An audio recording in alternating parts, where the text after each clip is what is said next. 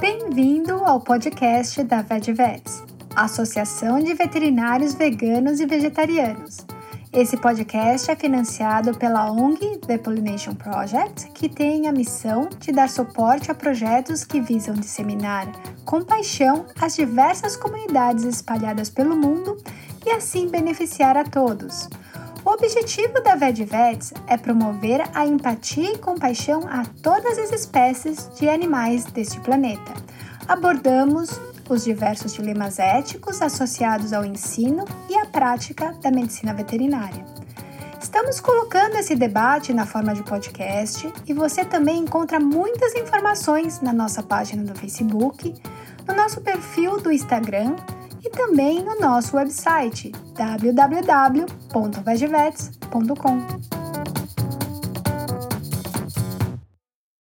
Pelo fato de utilizarmos um áudio gravado de uma live do Instagram, avisamos que a qualidade do áudio não está muito boa e também há algumas interrupções pela desconexão à internet. Alguns veículos de comunicação divulgaram que tutores e protetores de animais poderiam estar protegidos da Covid, associando o contato próximo com animais de estimação à imunização contra a doença. Até o momento, o que a ciência e os estudos podem nos dizer a tal respeito? Conversamos com o médico veterinário Paulo Eduardo Brandão, detentor de mestrado e doutorado em epidemiologia experimental aplicada às zoonoses, professor da Faculdade de Medicina Veterinária e Zootecnia da USP, onde atua na área de virologia. O Dr. Paulo coordena, juntamente com a Secretaria Municipal de Saúde de São Paulo, um projeto que tem o objetivo de diagnosticar pacientes infectados com o vírus que causa Covid-19. Isabelle Tancioni é médica veterinária e tem mestrado e doutorado em imunologia, e junto com o Dr. Paulo discutem temas tais como coronavírus em animais, imunidade cruzada e Covid-19. Não perca! O áudio foi extraído de uma gravação da live do Instagram que ocorreu no dia 8 de junho de 2020, às 18 horas. Paulo, muito, muito obrigada por você estar com a gente. É uma honra. É, para quem não sabe, para quem nunca viu o Paulo, Paulo está em várias, já fez várias entrevistas em meios de comunicação, veículos de comunicação super famosos.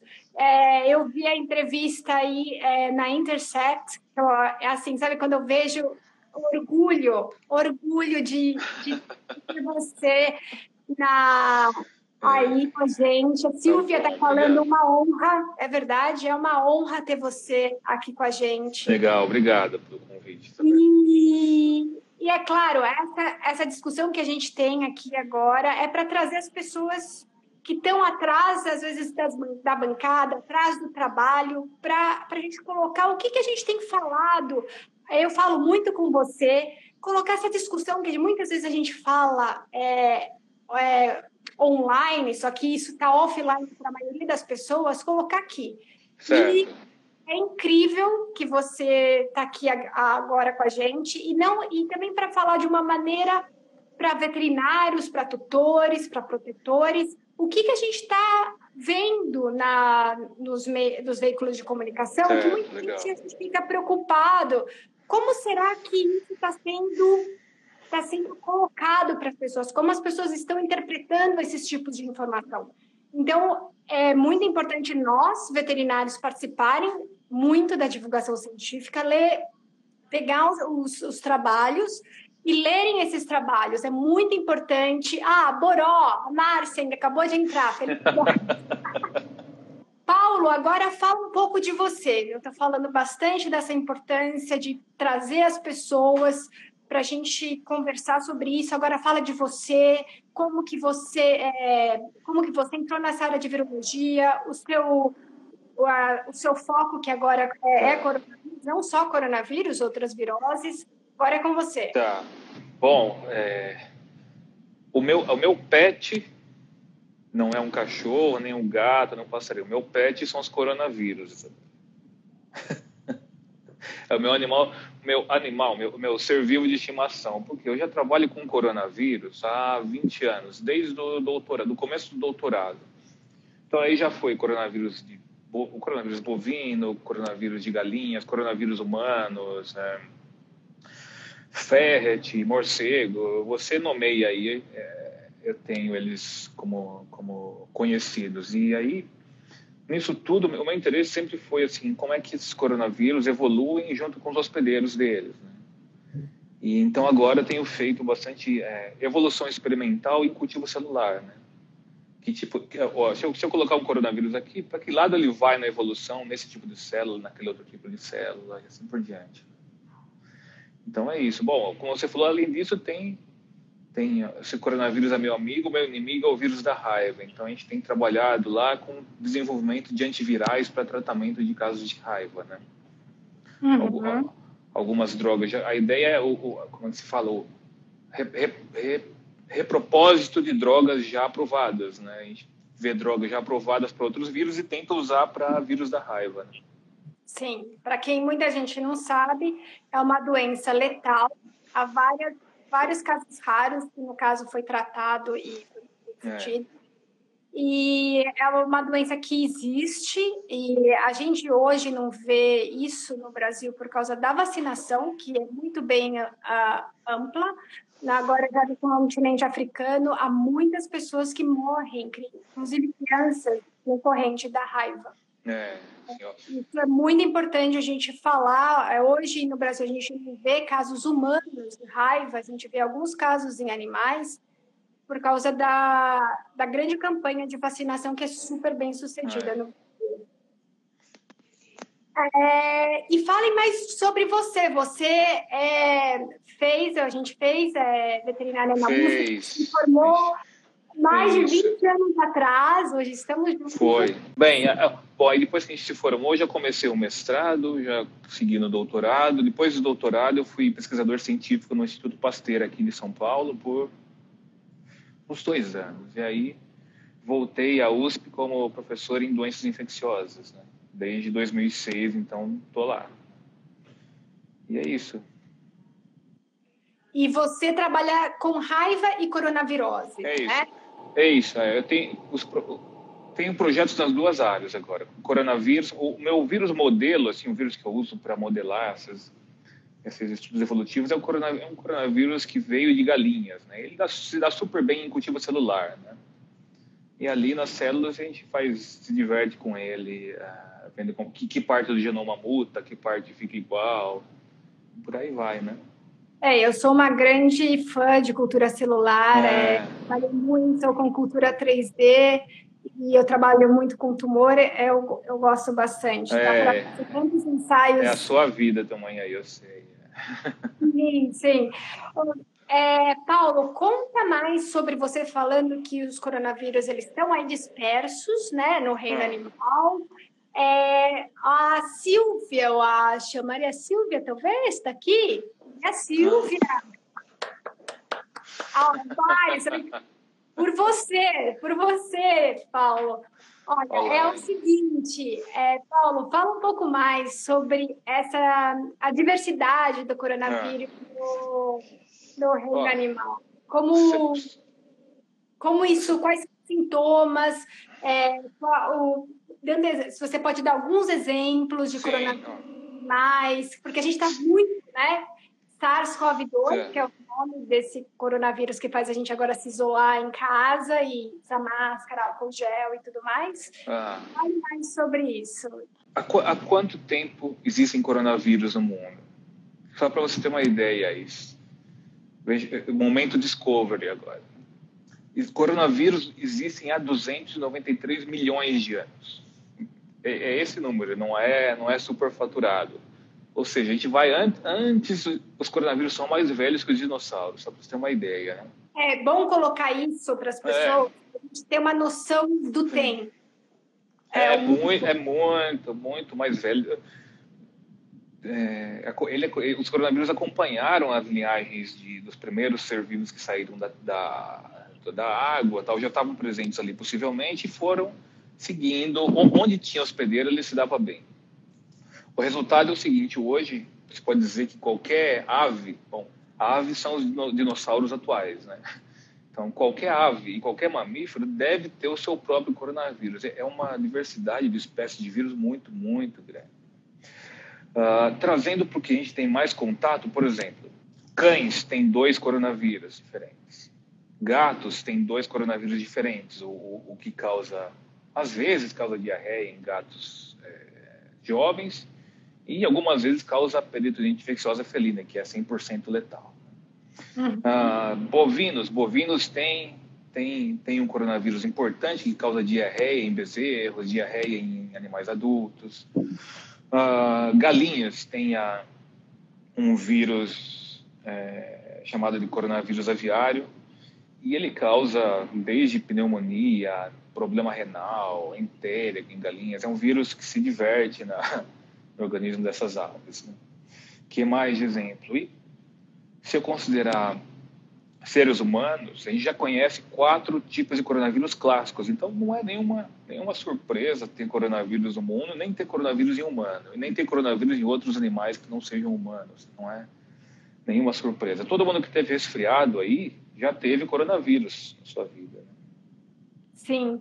Ou, é, Paulo, a, a, Silvia, né? A Sofia está perguntando aqui. A, a Silvia, ela entende muito de aves, ela passou muito tempo trabalhando com Sim. aves, trabalha é, na conservação, é, com, lá em São Sebastião. Ela está perguntando, além da bronquite infecciosa das galinhas, tem outras cepas importantes para as aves? Sim. Cepas ou tipos de coronavírus? Certo.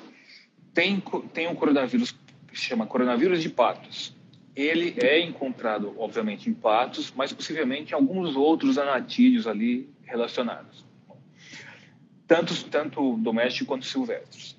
O próprio coronavírus de galinha, ele se transmite para outras aves. Já foi encontrado em aves migratórias, uhum. uh, já foi encontrado em pombas, em pinguins, codornas e por aí vai. Né? Então, isso foge um pouco do padrão. Os coronavírus não gostam muito de trocar de hospedeiro, entendeu? Mas eles têm, alguns deles têm uma amplitude um pouco maior de, de preferência. Então, aves silvestres têm linhagens de coronavírus aviário bem parecidos a esse que se dá em galinhas de, de avicultura, né? Sim, gente, pode colocar as perguntas. A gente tem é, várias coisas acontecendo. Eu tenho um tá. modelinho. Logo, logo eu vou lembrar da sua pergunta. Pode colocar aí que eu estou vendo as pessoas. É o momento de perguntar para uma das pessoas que mais, uma das pessoas que mais conhece coronavírus e também no reino animal no, no, Brasil e também é muito conhecido no mundo. Então, estamos claro. aqui nesse momento. É. De, tá. E agora, agora a gente vai parar, vai começar agora a falar do SARS-CoV-2, que, esse, que é o coronavírus que a gente se dedicar agora, né, com a, a expansão a expansão desse coronavírus é, na unidade. É, tá. Paulo, você poderia falar um pouco mais do que é, desse no, desses novos desse novo coronavírus, tá. na verdade, e os animais, abordar o tá. que, que a gente sabe até então, porque é tudo muito novo. É. Ó, vamos lá aos, aos fatos. Fatos consolidados. Primeiro, é altamente provável que esse vírus veio da natureza de um morcego insetívoro, né? do gênero Rhinolophus. É o primeiro fato. Segundo fato, não é nenhuma surpresa ter vírus similares ao SARS-CoV-1 e SARS-CoV-2 em morcegos. Né? Tem, tem dezenas de vírus é, similares ao, ao, ao SARS-CoV-1 e 2 já presentes ali na, naquela, na, naquelas populações de morcegos no, no Sudeste Asiático. Né? Bem, uh, esse é o primeiro fato. Segundo fato, esse vírus agora é um vírus humano. Ele não, ele, a, a evolução nunca torna nada ótimo, torna só bom o suficiente ele é só bom o suficiente para transmitir entre, os humanos. Ele não precisa de mais nada. Ele não precisa de nenhum outro hospedeiro alternativo, intermediário. Tal. Humanos são super bons para ele. Então, ele não precisa de, de, de, caminhos alternativos. Esse é o segundo fato. Ah, Terceiro fato é, é bem improvável que esse vírus tenha sido feito em laboratório porque ele tem características que ninguém conhecia antes. Então não tem como montar um genoma viral sem características prévias conhecidas, sem ter uma, uma espinha dorsal na qual eu vá alterando um pouquinho aqui e ali. Então, tec, biotecnologicamente, é bem improvável que isso seja real. Uh, outro fato: uh, animais não humanos são sensíveis? Existem não sei se agora é hora de falar desse tema, mas você diz aí, você pode, dirige aí. Pode tá? falar, pode tá. falar, é, é, a hora. Ou, outros animais que não, que não humanos já foram infectados? Sim. Cães, eu, vou, eu, vou, eu vou colocar as ressalvas daqui a pouco, mas cães já foram infectados naturalmente? Sim. Gatos? Sim. Nesses casos, o que aconteceu? Uh, o que aconteceu foi mais ou menos o que aconteceria se eu pegasse uma população de pinguins imperiais lá da Antártica e soltasse na, na Mata Atlântica. Eles entram lá, entram. Mas vão, vão viver algum tempo, mas vão acabar morrendo, não vão se reproduzir. Que aconteceu em cães e gatos foi que o vírus chegou num habitat muito inóspito para ele. Primeira coisa, ele tem que ele tem que ter a chave certa para a fechadura ele passou dessa fase, mas ele entrou dentro da célula do, do cachorro e do gato, que é um ambiente completamente diferente daquele para qual a é, para qual não, mas durante a qual a evolução o moldou para ser um vírus humanizado. Então, ele não vai bem. Então esses animais não tiveram infecção produtiva, entendeu? Eles foram meio terminais. Né? Alguns tiveram sintomas, mas eles foram terminais. Acabou. Não transmitiram para outros cães e gatos, nem transmitiram para pessoas de volta. Eram animais que ah, conviviam com, com, humanos doentes, excretando alta quantidade de vírus, cães e gatos. É, pode ir para frente ou você quer fazer alguma intervenção? Não, pode, tá? pode ir tá, para frente. Estou tá. prestando atenção aqui no meu As perguntas. Tá, tá. É, sim, é. agora você está tá falando de cães e gatos, e é deixou bem claro que é esse vírus não está adaptado adaptado para ter toda a o que acontece não, com o é ele para, ele para. É tem isso. Sim, ótimo. Exatamente, é isso. Vamos lá, continuando. Mas é, vamos mudar na escala zoológica e para é, mustelídeos, por exemplo. Vai. Ferret. É, alguém está perguntando bisons, é, binks, marcas, que é tudo. É, mustelídeo. É alguma surpresa ter ferret sensibilidade a esse vírus? Não. Por quê? Esse vírus é muito parecido com o SARS-CoV-1 que aconteceu lá em 2002. E já desde 2002 você sabe que ferret é sensível ao, ao SARS-CoV-1. Não é nenhuma surpresa que ferrets sejam sensíveis. Ah, por isso, daí, daí deriva que não é nenhuma surpresa que tenha eh, na verdade, eu não sabia que, que, que existia ainda fazenda de, de, de mink, mas vai acabar. Você acha que é do, é. É, vai acabar é, é. nessa na meados de 2020? Ele está no sistema de acabar. Mas aí, dada essa proximidade filogenética deles, não, do, do, do, do ferret, do, do mink ou vison, não é surpresa que, que, que, o vírus tenha se dado tão bem ali no vison. E aí, aí nesses relatos, aí sim aconteceu que o vírus se deu bem nele, se transmitiu-se entre os visões diferentes ali, né? E ele, uhum. ele e não só se transmitiu, mas transmitiu para pessoas. Né? Como é que se sabe isso? O vírus que as pessoas tinham era muito mais parecido com o vírus que os, que os visões tinham do que é, com as pessoas da sua redondeza ali. Né? Ou seja, você consegue ver a digital do vírus. A digital dele era Mink, não era a digital da, da vila da Holanda. Perfeito. É assim. Então, é, e também, é, Paulo, pela proximidade, por ter, tantos minks ali, é você tem uma fazenda, eles estão altamente confinados. Para você ter uma produção. É, pra, é, os minks, eles são utilizados para pele. É claro Isso. que a Holanda tem um sistema que eles não vão mais produzir pele, mas então é, aos poucos eles estão acabando com essas a, com a produção de peles, mas ainda existem fazendas, por quem não sabe, que produzem peles e os mink são utilizados para isso. Então tem muitas ainda fazendas na Holanda que eles produzem é, eles, eles reproduzem esses animais, então você tem um grande confinamento e há pessoas ali para tratar o, os animais e também eles trabalham nas, nessas fazendas. Então a gente tem ambientes fechados ali, né, que vai ajudar a disseminação do vírus, autoconfinamento, é como se a gente tivesse num show ali de, de rock, alguma coisa assim, e você, então, então teve essa proximidade aí do ser humano com o mink e isso aconteceu e como o Paulo falou, né, a gente já sabe que esses animais, como furões, é, os minks, né, que são as marcas, que é o bisons, né, eles, eles já são suscetíveis a outro tipo de, a outro coronavírus que é SARS-CoV-1, né, que foi o primeiro, que foi lá em 2003. E não é surpresa que esses eh, mesmos mesmo animais, eles têm também suscetibilidade a esse coronavírus, que é o SARS-CoV-2, que aconteceu em 2019. Aí, é, e aí a gente está ainda convivendo, né? E vai por um tempo essa, essa pandemia que, que é o que tem esse agente viral.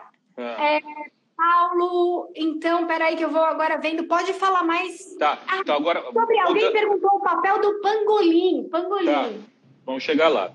Bom, pangolim tem um coronavírus que é 99% idêntico a esse coronavírus é, humano, SARS-CoV-2 agora. Né? Pangolins, as duas espécies de pangolins, o, o chinês e o da Malásia, são sensíveis a esse vírus, têm sintomas, morrem, têm lesão pelo vírus, né?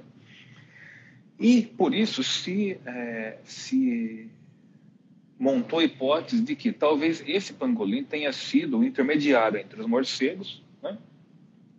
de morcego para pangolim, de pangolim para humano, né?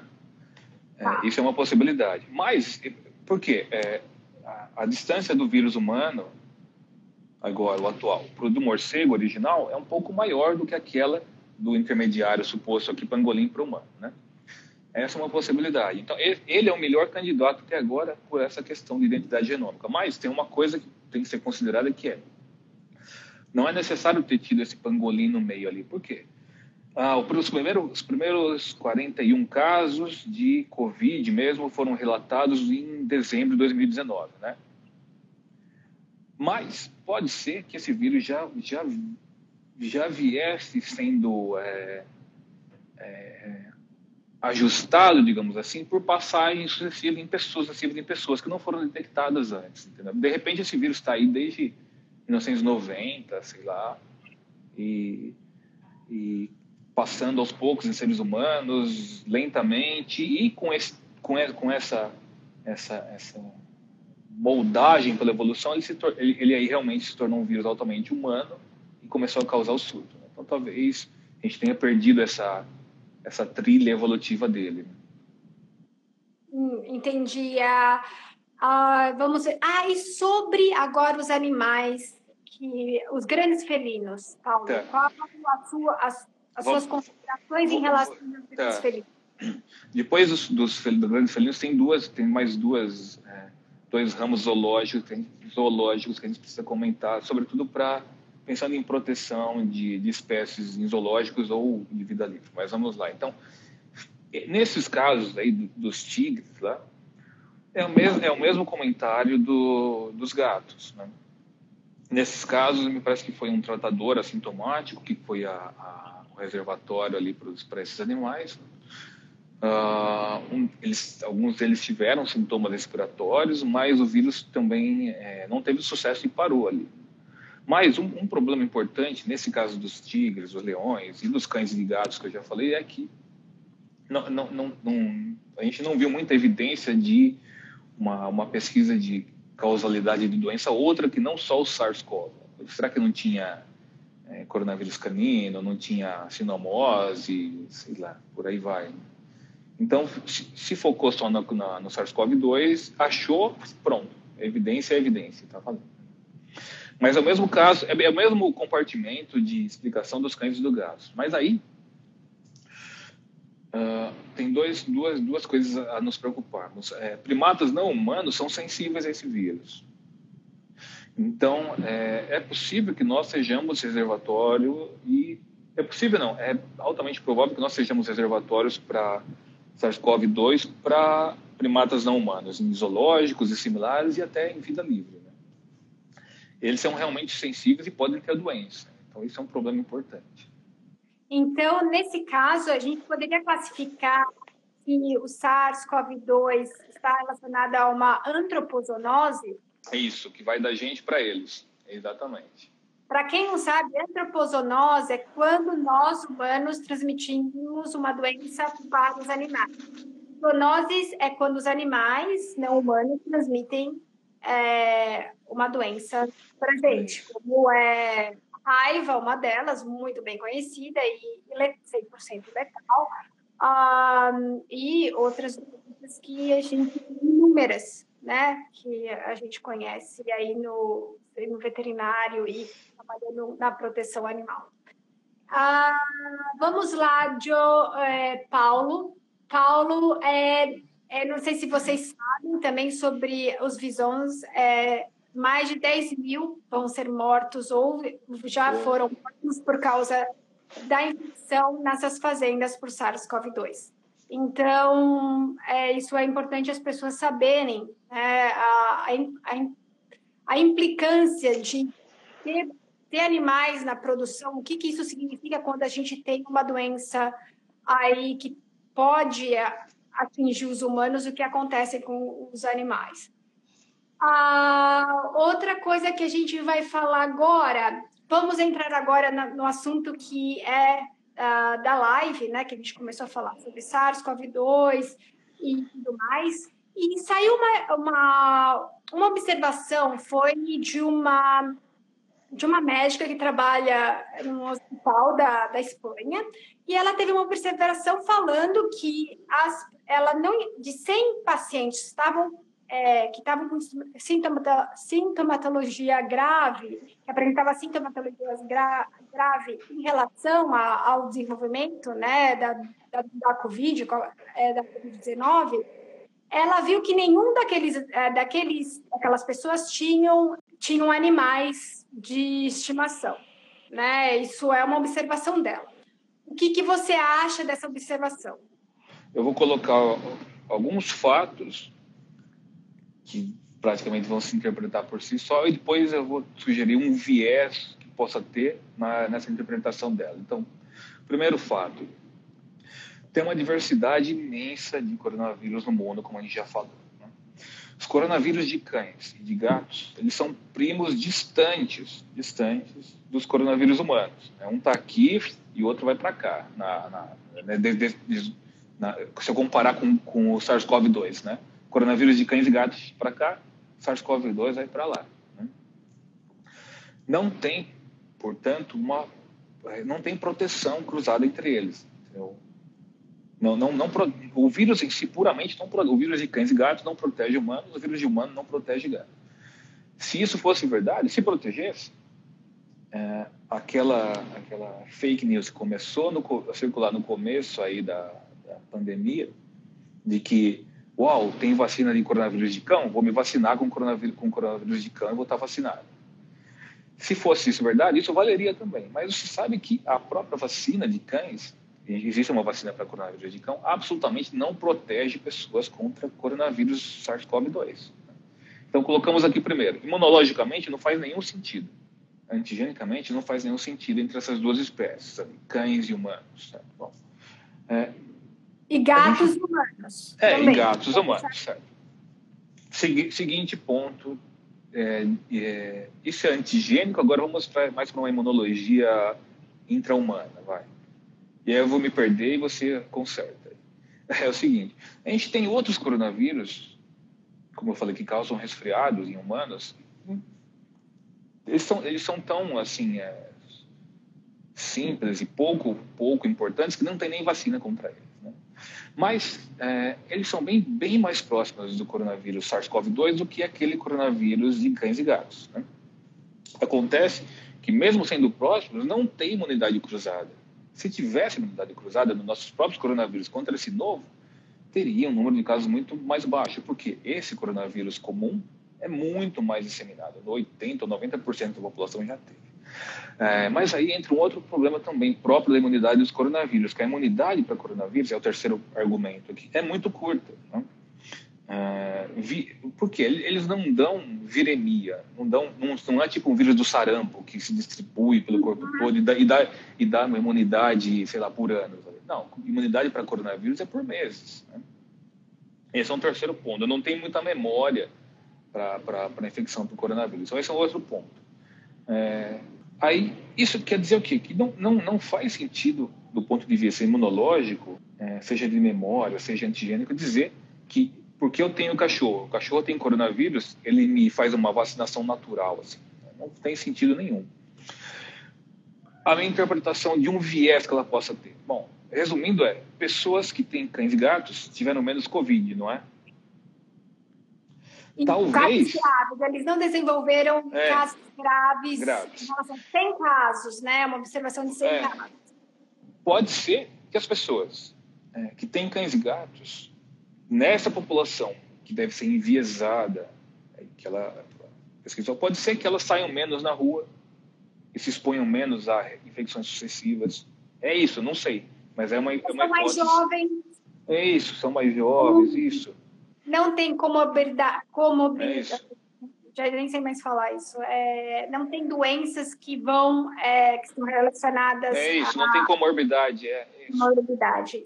Pode ser, pode ser tudo menos a, uma, uma fictícia imunidade cruzada. Ah, alguém, a Silvia está perguntando, então podemos esperar uma grande mortalidade nos primatas de vida livre em breve, em relação ao SARS-CoV-2?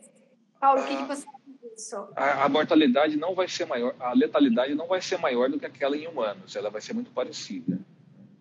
É, é claro que se você considerar espécies com, com, com números, número censo, com, com, uma população menor de vida livre, o, o, o, a ameaça é muito maior. Por exemplo, uh, em algumas, algumas epidemias de ebola na, na África, morreram muitos gorilas de ebola transmitida por caçadores e pessoas que iam ao habitat deles. Então, nesse caso, se mostrou de fato uma alta letalidade, porque o vírus já era altamente letal em humanos. Mas aqui, nesse caso, eu acho que vai seguir a mesma tendência em humanos. Mas tem esse problema extra de espécies é, mais ameaçadas. E também tem é, a Silvia está perguntando: é, os cães e gatos podem ser carreadores mecânicos da, do SARS-CoV-2 para humanos? A carga viral no pelo dos animais é muito baixa. O que as pessoas acham que quando você sai com o animal, sempre lava a patinha, né, com água e sabão. É, isso é melhor usar sabonete, né, porque é uma coisa muito mais melhor. Alguma coisa tem a ver alguma coisa é, que você use que seja para animal, para não ser tão astringente e também não causar dermatopatia, é, é, irritar a pele, no caso. Então é isso. O que isso foi o que eu falei. É, o que a Silvia está perguntando e você pode dar também sua opinião, Paulo, sobre os cães e gatos podem ser carreadores mecânicos do SARS-CoV-2? O, vírus, o vírus pode ficar viável, vivo, infeccioso por até horas ali em superfícies. Né? É, mas os, as melhores superfícies são superfícies de metal, de plástico. É, ele pode ficar viável no pelo desses animais? Sim. Agora, se isso vai se traduzir numa carga infecciosa para começar uma infecção humana, ninguém sabe, porque a gente não sabe ainda quantos vírus são necessários para uma pessoa ter doença. Isso, isso é um, pelo menos até hoje de manhã ninguém sabia isso. É, eles, então, eles acreditam que seja muito baixa, na é. verdade. É. Em todo caso, sempre lavar as patinhas dos animais com sabonete. É outro quando. Depois... isso. A Cotô também está falando um oi. Quem? Eliana. Quem? Cotô. Eliana, Eliana. Ah, tá. Sim. Falando oi. É, que mais? Ah, Vamos, gente, pode deixar suas perguntas aqui no, na live. Então, vamos lá. o que o que o, o, Paulo falou até agora, que os coronavírus que a gente tem em animais, cães e gatos, eles são bem distantes do que a gente acontece em humanos. Ponto. Primeiro ponto que a gente tem que saber. Então, se existe essa, essa proteção, que a gente chama proteção cruzada, né, ah, isso provavelmente é mais mais fácil de acontecer com outros coronavírus humanos, que eles têm, ah, eles não são, não causam uma doença grave, eles causam uma doença às vezes muito, muito branda, que eles estão dispersos aí há mais tempo, só que a gente não vê isso, se visse isso, muitas pessoas estariam protegidas e a gente não veria tantos casos. E o terceiro, passo, o terceiro fato que ele mencionou, que os coronavírus, eles, é, é que a gente que a gente até então a gente sabe, que eles não, eles não é, ocasionam, eles não promovem uma resposta duradoura, como acontece com o vírus do sarampo. Você tomar uma vacina de sarampo, você está ali é, vacinado por anos e anos. Tétano, 10 anos. Então, não é uma, uma, uma, um, um vírus, um agente ali biológico que vai fazer com que você tenha uma resposta mais duradoura né, que a gente fala uma resposta que tem uma memória duradoura. A memória até pensa, ah, você tem uma infecção, o sistema imune, que é ali um complexo de células de vários tipos de órgãos, e também tem vários órgãos do sistema imune espalhados pelo seu corpo, que eles estão todos cooperando para que você não tenha um, alguma doença, algum agente uh, biológico vem ali e cause um dano maior no seu organismo. Então, se você tem uma memória grande, se o sistema imune vê uma vez, ele vai estar ali muito mais apto para a segunda vez, para a terceira vez que vê aquele agente. E quando acontece a memória cruz, é, é, a imunidade cruzada, a proteção, significa que às vezes eu tenho uma, uma doença que causou alguma doença, é, causou algum um sintoma, tudo, eu me curei. Só que acontece que às vezes eu encontro outro agente bio, biológico que às vezes é relacionado com a primeira doença que eu tive e eu tô e eu, e eu não consigo ter mais essa doença por causa da primeira infecção que eu tive de um agente do agente do primeiro agente que tem um pouco a ver com o segundo, mas eles não são iguais. Um caso bem interessante é na história da vacina, onde foi, as, foi o pesquisador, né, que, que a gente tem na história da vacina, ele usou a varíola da vaca, ele usou aquilo e inoculou nos humanos. A, a, a essa, esse vírus da varíola da vaca, ele cons, é, consegue infectar os humanos e a gente tem um, uma sintomatologia branda, né? Então, o que aconteceu? Ele viu isso, então ele usou isso, e como é muito próximo, como tem é, uma identidade muito grande com a varíola humana, que causa uma, uma, causa uma doença muito mais grave nos humanos, ele usou a varíola da vaca para fazer como vacina para os humanos. Então, eles tinham, quando as pessoas tinham aquela varíola da vaca inoculadas no subcutâneo, né, de, é, entre é, para baixo da pele, eles tinham eles estavam imunes à varíola humana. Então não eram dois agentes diferentes. É o caso clássico que a gente tem de, é, de proteção cruzada, que é dos, dos vírus que é da smallpox. Se você quiser colocar alguma coisa sobre isso, é, Paulo, porque você trabalha com vírus, você pode falar sobre essa. Não, perfeito. É isso. Um, um, um, exemplo bem mais também. Eu prefiro os exemplos históricos, que sempre são mais interessantes. Mas um exemplo atual é a vacina da gripe, né? Todo ano você tem que ter uma nova porque não tem proteção cruzada com a velha, né? E por que acontece isso? Muitas pessoas me perguntam e é interessante a gente falar, porque tem gente que não, acredita na vacina da gripe. Por que, que acontece isso da, do vírus da influenza? Toda, todo ano a gente tem que ter uma nova, é, nova vacina? Ele muda, se ele mudar um ou alguns poucos fragmentos ali das suas proteínas de, de envelope, ele já é suficiente para não ficar protegido. Essa é a vida dele, é tentar escapar da imunidade. Ele faz isso muito bem. Então, a cada ano, um vírus de influenza novo. Né? Ele, ele, a, a Silvia está falando que os cães podem trazer pelos coxins dentro da casa. Sim, não, não, acho, não acho improvável, não, não parece improvável que isso aconteça, mas realmente tem, tem, tem, temos que ver como isso, numa perspectiva de carga viral, quanto isso é, acometeria, né? É, levaria o risco da pessoa. Porque a gente, a gente sabe, ok, o vírus se transmite bem por, por contágio indireto, daí a, a racionalidade de lavar as mãos, etc. Mas um pouco, uma, uma via de transmissão bastante é, pouco é, que recebeu pouca importância, sobretudo no começo, é a transmissão aerógena, né, pelo ar. Por, incrível que pareça, foi desconsiderado, né? E ele se transmite bem pelo ar. E todo mundo só dava atenção para a transmissão, ah, só lavar a mão com álcool, tanto que aqui levamos, sei lá, um tempo irracional para começar a usar máscaras. Sim, porque muita, eu, é, o que aconteceu também, Paulo, eu acho que eles estavam com um receio muito grande de falar para as pessoas usarem máscaras, porque a gente não tinha máscaras. É, né? É, é, é, é, foi uma coisa que teve, e é claro, disseminou muito mais rápido nos países que não estavam acostumados a usar máscaras, numa um patógeno que se dissemina tão bem assim pelo, pelo, pelo ar. ar.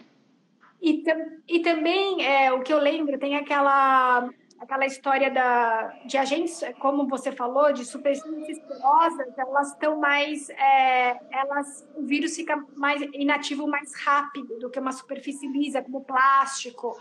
Então, como o coxinha é poroso, a gente não é. tem ideia, claro, você, a gente não tem, é, até então, não, isso realmente é preocupante ou não se a pessoa sair na rua, se o cão pisou numa poça de um espirro cheio de coronavírus, pode acontecer, a gente pode ter esse problema. Então, por isso que é bom você sempre lavar com a água e sabonete, ou um sabonete que não seja tão agressivo uh, aí ao animal, que seja adequado para o animal, é o mais recomendado.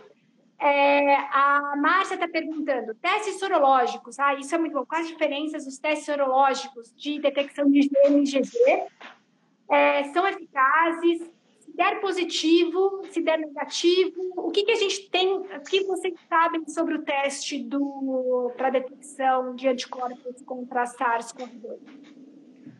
O, o teste, primeiro o teste para pegar o vírus, assim, pegar eu vou dizer, o vírus estava lá ou não, ou melhor, vou dizer, tinha genoma do vírus presente na minha, no meu swab, no meu esfregaço ali, eu não tinha. Como é que se faz isso?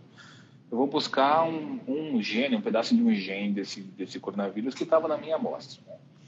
Mas, é, colocando isso numa perspectiva diagnóstica, para ter um resultado positivo, tem que ser pelo menos uns cinco dias de incubação da pessoa. Então, uma pessoa nos primeiros primeiríssimos dias de incubação da doença, quando ela não tem sintoma ainda, pode ser que ela não tenha nem vírus suficiente para dar dar um resultado positivo. Então seria um falso mesmo negativo. Mesmo PCR, mesmo por mesmo, sim, mesmo, PCR, mesmo PCR. É um teste que a gente usa para detectar material ge, é, genético. E ele é extremamente sensível. E o Paulo acabou de falar que mesmo no começo da doença, você não tem a carga viral é muito pequena, então mesmo no começo da doença, ele pode ser negativo. Isso, isso é do PCR. Tá? É, às, às, vezes eu, tenho, eu preciso disso aqui para dar vírus positivo e o meu, meu, a minha amostra está aqui embaixo. Ela não chegou lá no limite.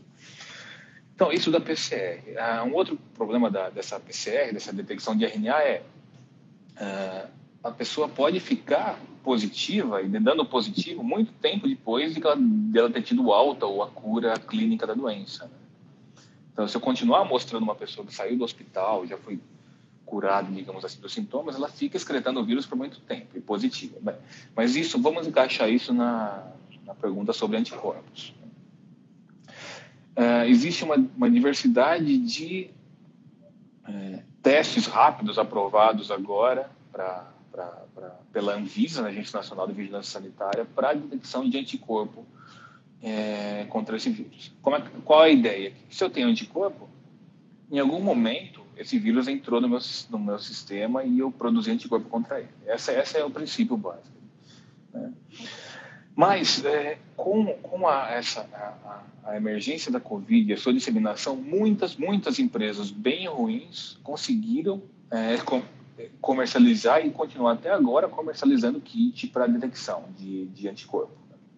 Então, existem muitos kits bem ruins para detecção de anticorpo que podem dar falso positivo, falso negativo e o que mais você imaginar no meio. Né? Ah, um, os testes, qual é o princípio deles? É essencialmente pegar dois tipos de anticorpos, anticorpos é, precoces e anticorpos mais tardios, né? o, o, tal IgM e IgG, né? Então essa é a ideia, mas também para esses, se estiver muito no início da infecção, pode dar falso negativo. A, a Márcia está perguntando até quanto tempo pode haver, em média, a sorologia positiva. Falo isso para pessoas que tiveram contato com o vírus e tem tudo negativo em até 30 dias. Quanto tempo demora para zerar? Ah, não, meses. Zerar anticorpo para parar de dar sinal pode ser meses ou anos. Isso não quer tá. dizer tá. que vai estar protegido. Mas 30 dias parece bem improvável, tá? Deu positivo hoje, daqui a um mês deu negativo para anticorpo. Alguma coisa misteriosa aconteceu no kit ou na colheita. Né? Exatamente. Quando, e quando se torna positivo? Aí ela tá, perguntou.